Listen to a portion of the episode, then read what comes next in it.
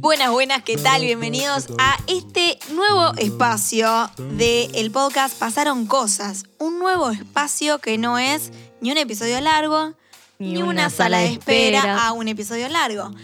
Es un espacio nuevo. Porque había que cambiar. Segunda temporada había que agregar algo. Hay que cambiarse, está bueno como... mo- Y es un, un año para nosotras que viene siendo de cambios, Sí, aparte. Entonces, Claro. está bueno eh, permitirse decir, ay, ¿qué podemos agregar? ¿Qué podemos modificar? Y es este nuevo espacio. Este nuevo espacio. de Pasaron por el micro. Contanos, ¿qué caracteriza este espacio, Noé? El espacio de Pasaron por el micro básicamente es invitar a personas que preparen un tema a modo de columna. Ahí va. Como eh, la columna en la radio. La columna de la pero radio. ese en el podcast. Pero en el podcast. Y cada, en cada eh, Pasaron por el micro va a haber una persona distinta. Está abordando distintas temáticas. Como ya habíamos dicho, lo que vamos a hacer es que por mes. Hoy no lo habíamos dicho. No, no, me acuerdo ya a esta Ta. altura. Lo- nuestra manera de organizar este año, eh, pues docentes, pues planificación. Esto, eh, pues, 2020 Emilia, Emilia o y. Noel, bueno, planif- Sí, sí, sí. Te, te planifican hasta cuando, bueno. Eh, por mes hay una temática. Sí, ya En se van a dar marzo, cuenta. Ya se van a dar cuenta. Marzo, mes de la mujer, ya lo habíamos dicho. Sí. Mes de la mujer, qué sé yo, cha, cha, cha. Y en este pasaron por el micro, viene el tema de la mujer en la fotografía. Pero pasaron cosas. Pasaron cosas en la previa. En la previa y en el mientras y en, el- y en este momento que va a pasar ahora. Eh, nos interpela mucho esto de la mujer en la fotografía, de cómo uno piensa la imagen, cómo, bueno, ya habíamos querido hablar sobre fotografía, no sé, el año pasado. Eh, entonces invitamos a nada más y nada menos que a una persona que es fan de este podcast Es fan, es fan. es fan de este podcast, que tenía que que siempre es tipo del bando, del team, pasaron cosas y que es una fotógrafa de la hostia. de la voz. Porque hay que decirlo, me tiemblan las rodillas. Después le pasamos el Instagram cuando la presentemos para que la sigan y vean su producción, su arte. Mi queridísima amiga Alina Viera. Aplausos y vítores. ¡Vamos! ¿Cómo estás? Hola Bienvenida. chicas, ¿cómo Ya están? puedes hablar. Es el sueño de- de la piba esto. claro, yo estoy cumpliendo mi sueño real. O sea, gracias por invitarme. No, por favor. Además, Yo- la invitación. Hablo con ustedes Sí. cuando las escucho. Y ahora lo puedo hacer de verdad. De y es como, verdad, wow, claro. esto es magnífico. Pero quiero decir un detalle. Ay, no lo perdón. podemos contar. ¿Qué? Nada, de cómo es la invitación. Ah, al estilo no, no. Hogwarts, pero Al estilo que te, te. Ah, gustó. sí, obvio. Aparte a mí me encantan tipo las cartas y como todo eso así solemne y fue, fue hermoso. Fue hermoso, fue hermoso. Ese intercambio ahí. A mí me quedó resonando algo que dijiste, yo hablo con ustedes mientras las escucho. Sí, claro. Debe que- contestar. O sea, es la- contestás lo que nosotros- obvio. O sea, ustedes piden anécdotas y yo me imagino y si dicen algo, ah, claro, y contesto y todo. O sea, Claro. creo que es un poco la magia del podcast. Total. Es eso. No puedo mandarles enseguida, pero nada. O sea, converso con ustedes en mi cabeza y eso me parece Me magnífico. encanta, ¿no? Esquizofrenia Es hermoso. hermosa o pesadillesca. No, cero. Bueno, estábamos con este tema de lo de la mujer en la fotografía. Entonces dijimos, bueno, vamos a invitar a Ali para que, nada, desde este planteo que nosotros le, le mandamos, que ella vea por, por dónde encaminarlo. ¿Qué pasó con este tema? Bueno, pasaron cosas. Me Vamos encantó. a decir eso mucho porque me Sí, encanta. sí. Siempre. Eh, pasaron muchas cosas. eh, claramente me siento como eh, hon- honorada, no sé cómo decirlo, honrada, honrada. de, de que me inviten a mí para hablar de esto porque me atraviesa no solo por el hecho de ser fotógrafa, sino eh, por el hecho de ser mujer y también desde la perspectiva como feminista, como que adentro mío hubo un regocijo de decir, ay, sí, es el momento de hablar de esto. Entonces, eh, nada, obviamente eh, fui a buscar información porque solo con mi experiencia sentía que, que no bastaba. Y, y me pasó que yo como que quiero traer a la mesa el tema de cómo es eh, el contar historias a través de la foto y, y las distintas miradas que hay para, para contar la historia, los eventos, las cosas personales también. Y bueno, y me pasó que, que al estudiar sobre esto y a pensar, pensarme a mí como fotógrafa también, me pasó que veía todo como muy binario, muy blanco y negro, muy mujer-hombre, Claro. eh, lo bueno, lo malo, Claro. y no resoné con eso. Si bien es algo que puede ser una realidad o no, no resoné con eso.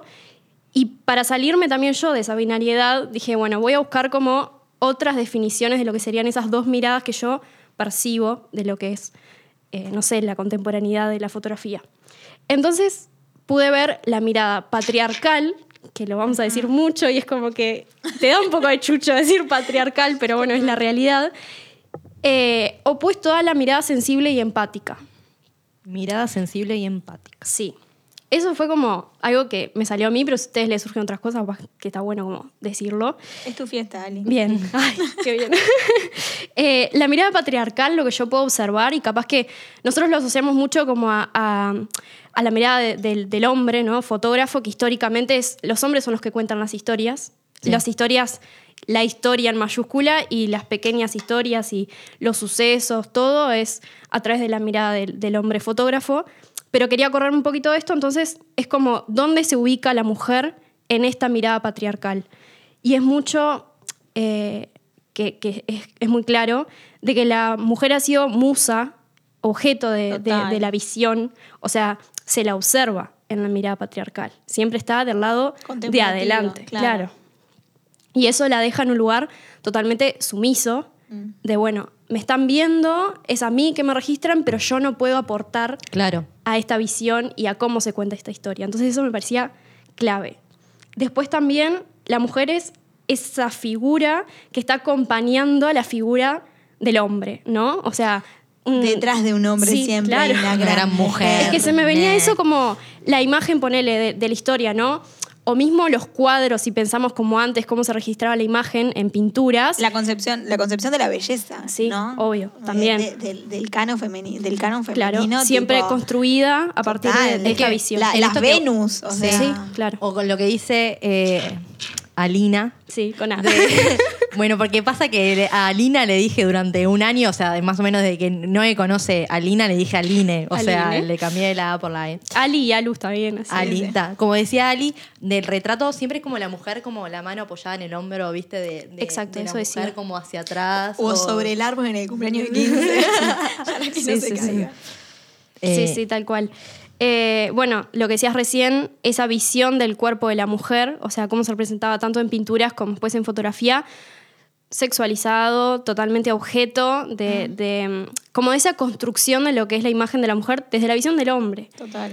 Y que cuando te pones a, a pensar y como a desarmar toda esa estructura, eh, es horrible. Sí, y es como, claro. ¿qué Un, carajos? un caso, un caso conocido de eso es eh, Rodin, el escultor, y Camille Claudet, que mm, Camille era, bueno, fue su pareja durante un tiempo, pero también trabajaba en su taller y fue una de las que hizo varias de sus esculturas, pero como era bajo el nombre de Rodin, eh, nos vimos. Claro, Camille. todos los premios, Entonces, eh, Camille entró en, un, en una situación, en una esquizofrenia o bipolaridad de que vivir en la calle. Hay una película que está muy buena que se llama Camille Claudet, eh, pero también pueden buscar información sobre, sobre esto que les estoy diciendo.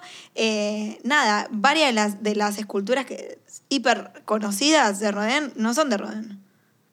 Ya están bajo Entonces, ese- pero claro, están, eran o de Camille o de otras, de otras personas que, bueno, Da Vinci pudo haber sucedido lo mismo, pero Obvio. digo, con Camille es un caso que se hizo popular, Claro, que se conoció que después. se conoció. Obvio. Y bueno, sos mujer, ¿qué quieres meterte en el mundo de la escultura? Obvio. Bueno, y dejemos de hablar de eso, pues la parte fea y quiero ir Claro. como a la sí, parte sí. linda. Dale, vamos a la parte linda. A la que todas Bueno, queremos. ¿qué nos traes entonces? Eh, como ahondar un poco en, en- en esta mirada sensible e empática que es como a lo que apostamos, ¿no? O sea, yo como fotógrafa es, es a lo que apuesto con, con lo que hago, sea social, eh, sea algo artístico, autoral o lo que sea, es como conectar con esa parte más sensible, así esté registrando hombres, mujeres, lo que sea, o sea, como eh, eso es lo importante. Eh, lo importante también, como en la historia, es que hubo un cambio, como en los años 70, con la segunda ola de- del feminismo, que las mujeres y las, las disidencias empiezan a utilizar la herramienta de la fotografía como para contar sus propias historias. Y también como manera de, mm, de plantar cara a ese silencio que se les había impuesto. O sea, ese lugar de, bueno, no, Es a vos que se te registra, vos estás ahí posando, sumisa, callada y no decís nada y chao. Entonces, cortar con esto eh, liberar esa tensión que genera el estar como oprimida, sino como, bueno, yo tengo mi herramienta y puedo ir y sacar fotos a la misma marcha que vos y dar mi visión o hacerme autorretratos y contar qué es lo que me está pasando. Entonces, siento que la fotografía y, eh, como autorreferencial también, o sea, a mí me pasa, es como una herramienta política. O sea, es una manera de contar cómo sentís las cosas, qué te está pasando, qué opinás. Eh, también está bueno eh, eso de, hacer universal los sentires, que pasa mucho con la foto, que vos capaz que haces algo porque a vos te atraviesa y cuando lo presentás al mundo vienen un montón de personas que, que conectaron con eso. Y me parece que eso pasa cuando la foto condice con esta mirada sensible y empática por eso mismo, porque a todos nos... ¿Cómo es esa construcción de la mirada sensible y empática? Te maté con la pregunta. No, no, no. Em, no, no, no. No, no, no, no, no, lo, voy a lograr. o sea, ¿cómo se em, construye o cuál es ese proceso o el, ¿no? del trabajo de llegar? Porque yo no sé si estoy eh, las condiciones para crear, eh, tener una mirada sensible y empática, ¿no? ¿Qué, tiene que eh, transcurrir o qué cambios tiene que haber en mí para llegar a esa mirada? Bueno, pero una de las cosas que pasan con esto de la mirada es como en la manera de ser, o sea, la mirada se educa, la mirada se modifica y la, manera la mirada se construye, ¿no? Sí. A, mí lo que me pasó es que cuando capaz recién arranqué con la foto y, que me gustaba mucho la moda y, cosas como más estéticas, o estética entre comillas de, lo que entiende la gente por estético y por lindo, capaz que me fui por caminos conocidos, por eso que decía no, como de las cosas que yo ya veía, eh, consumía, eh, como mismo o sea, por ir a, lo más simple, las cosas que veía en Instagram, claro. me construían como, claro, eh, me construían como una forma de fotografiar y decir, bueno, ta, esto es lo que está bien, esto es lo que es lindo, esto es lo que se consume. Eso. Y, y capaz que las fotos estaban lindas y había gente que, que mm, como que le gustaba o qué sé yo. Y después también con un movimiento interno de la creatividad y, y, creo que el feminismo también, o sea, como que movió muchas estructuras, de decir, yo no quiero simplemente que la imagen sea algo estético que vos lo ves, decís, ah, mira, like, seguís. Claro. Es como, quiero registrar un poco más y, y salir un poco como de lo bello por simplemente bello y capaz que, no sé, me pasó ayer que salí a hacer fotos con una chica eh, y fuimos a un lugar re lindo, hermoso, como una cascada, una represa, no sé qué. Y, y, ella estaba como preocupada, como de cómo se veía, no sé qué. Y estuvimos como 40 minutos ahí. Y cuando terminamos, me dice, ¿sabes qué? Me di cuenta de que disfruté mucho como este momento y esa conexión que tuvimos entre vos y yo y, y el lugar y como toda esta sensación que pensar en si quedé linda o no. Y me parece que ahí está como esa vueltita. Claro, el, el, quiebre de... O sea, nosotros con la imagen lo que hacemos es registrar un momento. O sea, es congelar eso atravesado por nuestra subjetividad. Entonces es como, si es simplemente una foto para subir a Instagram y chau, eh, es otra cosa que si vos estás queriendo como contar algo y, poner como, no sé, tu filosofía y es como otra vuelta. Y a mí me pasa mucho que, está por lo que juzgo en Instagram, de ver capaz que esta mirada patriarcal, que capaz que es muy fuerte decirlo así y, y me sigue como generando cosita, pero es real, de esa visión como de, la mujer linda o, del cuerpo, ¿viste? El cuerpo hegemónico y el cuerpo deseado y, los colores bellos del atardecer junto a eso. Y es como todo se reduce a eso. Y me parece que hay mucho más por decir en el 2021 y por, por reivindicar y por mostrar que eso. Entonces capaz que eso es un poco lo que vengo a traer a la mesa como de vayamos por ese camino usando la herramienta que tenemos, ¿no? Que está, es fantástica. No sé si quedaron calladas. No sé si está bueno o malo. es que, o sea, yo digo, sí, yo o sea, yo hacía esta, esta pregunta, ¿no? De cómo se construye. Yo creo sí tener una mirada sensible y empática, pero no, ¿cómo, o sea, ¿cómo podemos ayudar? Hay que, hay que hacernos unas remeras. ¿eh? Sensibles y empáticas. Tipo, quiero, mm. quiero una remera, ya sabemos que diga iluminada y eterna. Sensible, eh, empática.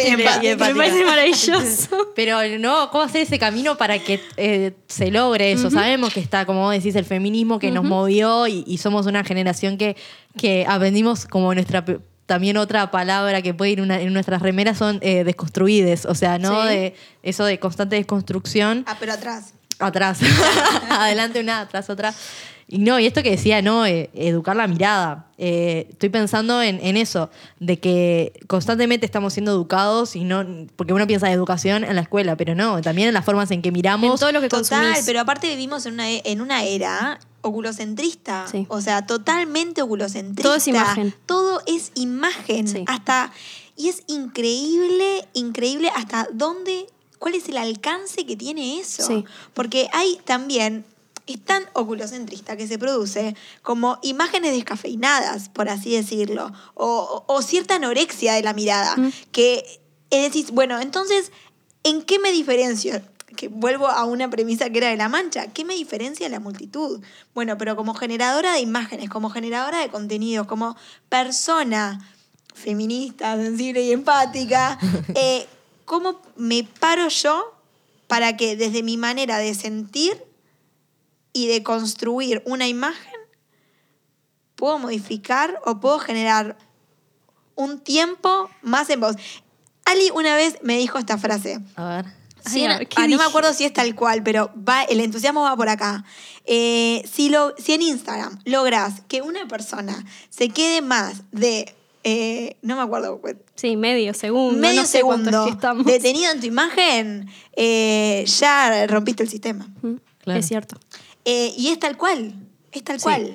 Para contestarle a Amy más, que se me vino ahora cuando me preguntabas eso, cómo llegar hasta ahí.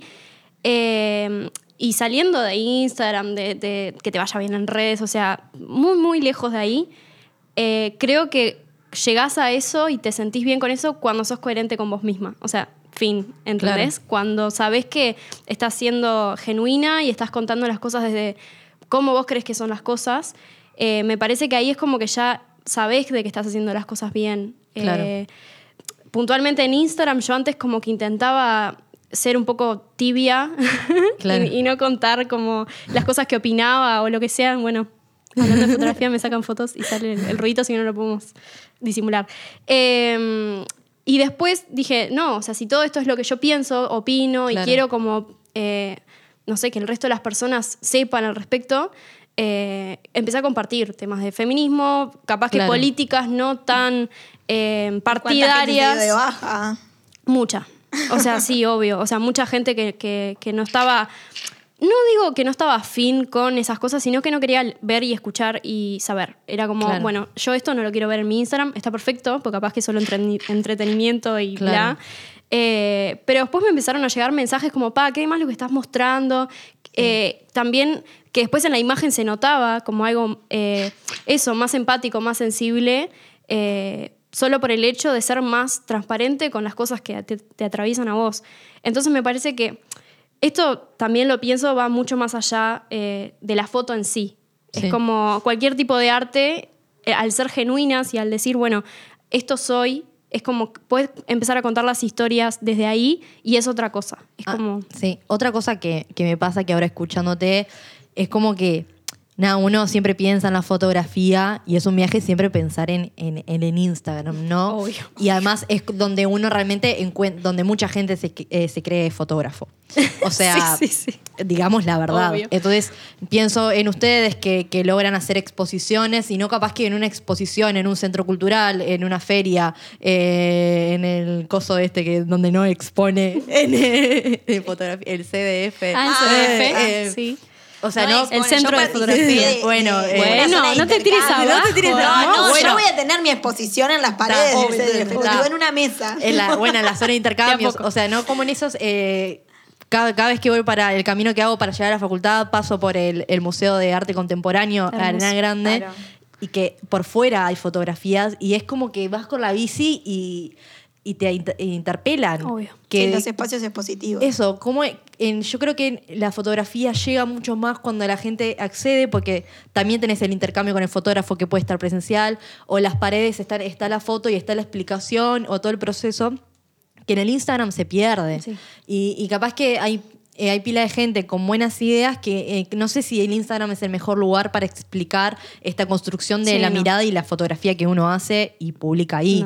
Es como que no invitar a eso, a, a ir a las exposiciones. Obvio. O sea. Sí, una hace lo que puede. Sí, O sí, sea, también, claro. Es como, bueno, si este es el espacio que por ahora aprendimos a usar, yo le saco el provecho que Claro, puedo. O sí, sea, sí. está.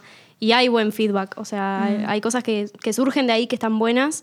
Entonces, nada, es como sacarle como lo trivial al Instagram, porque para mí es una herramienta de trabajo Sí, sí. y de encuentro con Claro. otras fotógrafas. A mí lo claro, lo que me pasa es que yo no trabajo en la fotografía. Claro. Entonces No, no le doy el uso que le da Ali, por ejemplo. Obvio. Claro. Lo que es la cuenta de Ali. Ay, por, por favor, por tantas por flores. favor, no, es que Eh, lo mereces. arroba. Arroba AA Louvier. Ahí Doble. A. Ahí la, corta. la siguen y Ay, bueno, muchas trabajo. gracias. Eh, nada, otras cositas que Dale. había notado eh, que podemos terminar en, en lo que tiene Noé ahí guardado, que lo queremos bichar. También a esta mirada sensible y empática, como se la asocias a la mujer, está cargada como de un montón de estereotipos, como ya predispuestos por el hecho de que la mayoría de las personas que sacan este tipo de imagen sean mujeres.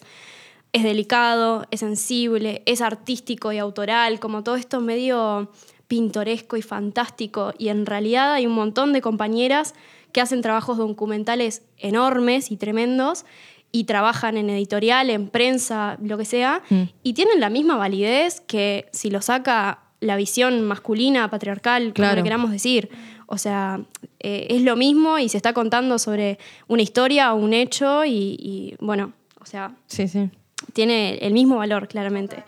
Y bueno, eh, hablando sobre estos, y nos vamos a la historia, tenemos el caso de Robert Capa, que estoy diciendo el nombre de un hombre, pero en realidad no vamos a hablar de un hombre, sino que es un seudónimo marketinero que usó una pareja de fotógrafos que en realidad como que después se dio a conocer de que eran eh, una mujer y un hombre que hacían fotografía documental de guerra, no sé, en los años 40, Eh, 50, no, antes. ver, para, déjame. Eh, Qué mal yo no traer fechas, soy pésima. bueno, eh, falleció eh, El André, 30. André eh, Sí, que es, es el, el hombre, masculino, sí. conoció- falleció en el 54. Ah, bien, así que O capaz sea que, que lo- sí, porque falleció en una guerra. Bien, O sí, sea, ella también. Ella también. Está. Estamos hablando de Gerda Taro. Gerda Taro. Sí, que está ¿Qué fotógrafa. pasa? Ellos, dos- ellos dos eran judíos. Bien, sí. Eh, se fueron a vivir a Estados Unidos y se inventaron una, un nombre, Mm. obviamente, para trabajar con su fotografía, que no fuese un nombre judío, porque nada, inmigrantes Obvio. judíos Sí. no vendían. Entonces eh, empezaron a trabajar con este seudónimo que era Robert Capa. Pero trabajaban los dos. Y- Gerda y André. a lo largo de la historia es como Robert Capa es un nombre muy claro, importante. Robert Capa es un nombre muy importante. que en las clases de historia de fotografía se da, Se da. Robert Capa. O sea, Robert es Capa. como, wow. Y no sé si muchas veces se aclara De que o es se una dice pareja. que era una pareja que y que era una pareja. los dos trabajaban a la par. O sea, se iban a guerras de manera independiente, ella iba, sacaba fotos, estaba en el medio ahí. de como- los primeros fotoperiodistas, do- documentalistas de guerra. Sí, sí, o sí. sea, el, el registro del desembarco de Normandía, eh, guerra civil, eh, fotos, firma Robert Capa. Sí, sí, sí. Pero ¿qué pasó? Robert Capa eran estas dos personas. La historia registró Robert Capa desde eh, la, la identidad de género de este nombre, Robert. Robert, Ah, hombre. Entonces claro. el hombre era Todo lo que se escribe. Todo lo que se escribe va por Robert Capa.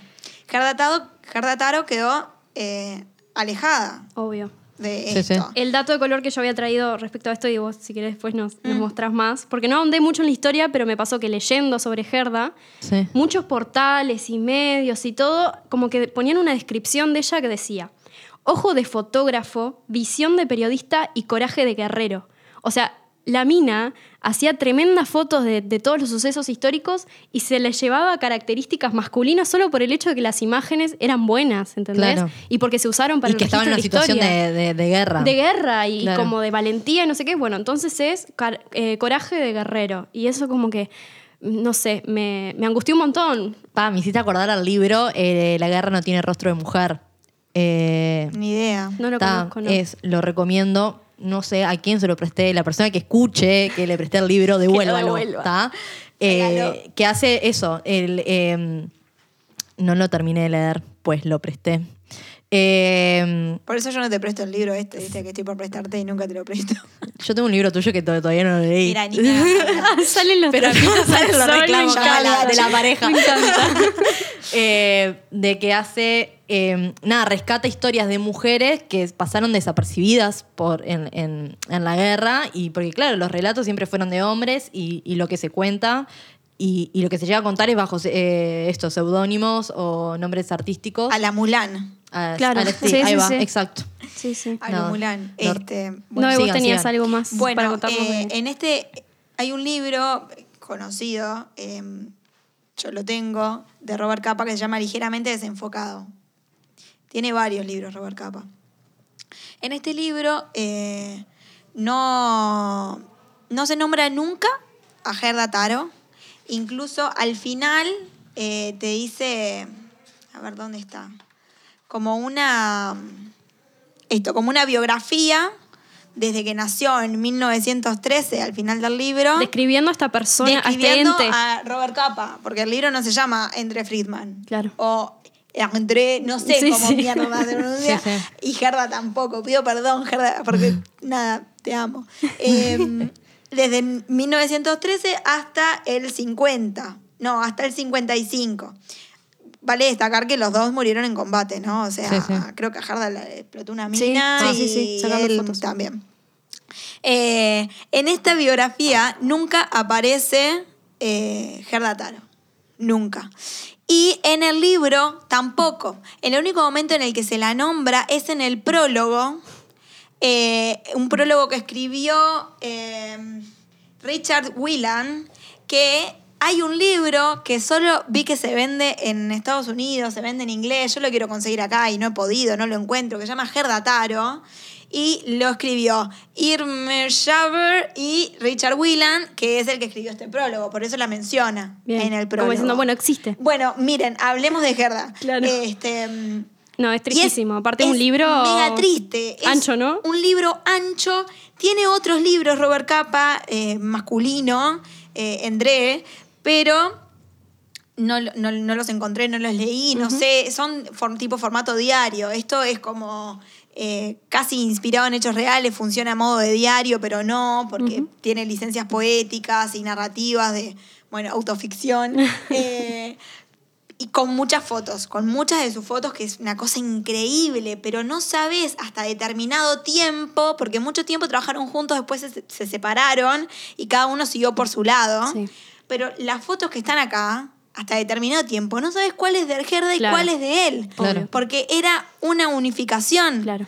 Eh, y bueno, esto sirve también, ¿no? Como bueno, el desapego de la imagen y todo lo demás, pero no era la premisa que construían ellos, ¿entendés? Sí, sí. Era por un tema de, bueno, de seguridad y cómo venderse.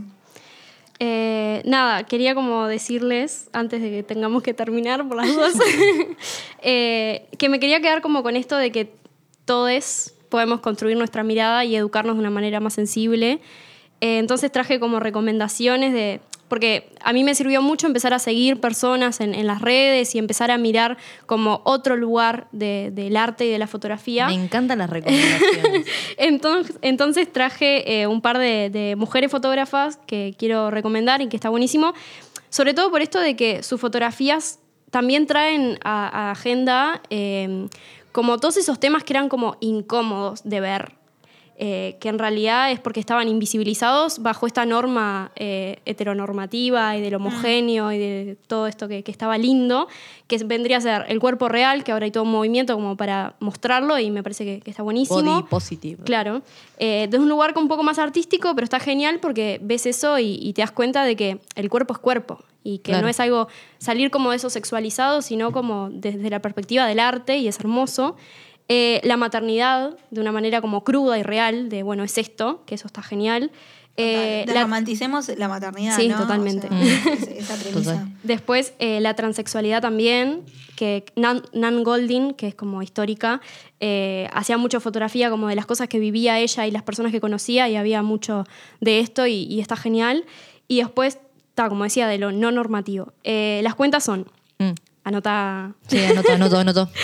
Miss Complejo, Miss como chica en inglés, con doble Sí. S, que es Nadia Bautista, que es de Buenos Aires, y ella hace mucha fotografía de desnudo, como en este plan el cuerpo descontextualizado, como el Ah, cuerpo como algo artístico, más allá de si es cuerpo de una mujer, hombre, sea grande, chico, lo que sea.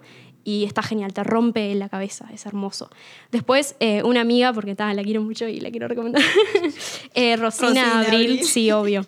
Eh, Rosina con doble S, Rosina Abril, es acá uruguaya y tiene como esto de, de usar el cuerpo suyo, como del autorretrato, que eso me parece maravilloso, para contar historias, para mostrar qué es lo que le pasa y, y nada, como que incita a eso, a, a poner tu cuerpo y, y mostrar qué es lo que te está atravesando y, y es- está genial. Después otra chica de Buenos Aires que se llama Diana Quije, con Q, que también es esto, ¿no? Como esa visión eh, empática y sensible y está bueno porque lo lleva a un poco lo comercial. Entonces es como, bueno, no hace falta todo eso normativo, eh, sexualizado y bla para vender también, que eso es algo re importante, como que se puede ver las cosas comerciales de otro lado. Entonces, nada, y bueno, eh, Noel Gamarra también, arroba Noel Gamarra. En la cuenta profesional Sí. de la Noe. Y, y bueno, nada, como que empiecen a, a- a buscar un poco más, a ir un poco más allá de las selfies, de, de la cosa linda, de la mujer bonita, bla. Algo y- que interesante que, que dijiste Sí. en esto de, de que nos miremos a nosotros mismos. eh, aprovecho, es hombre, pero le mando un saludo Martín Pérez, eh, con el que pude hacer unos talleres cuerpo y fotografía el año pasado, que le agradezco porque aprendí un montón y él me contaba que esto de la fotografía como un, un espejo con memoria. Entonces, nada, el espejo de mirarnos Claro. eh, y reconocer, bueno, que, que tenemos que cambiar o, Sí, sí, o sí. quién somos nosotros para después, eh, nada, modificar cosas. Buenísimo.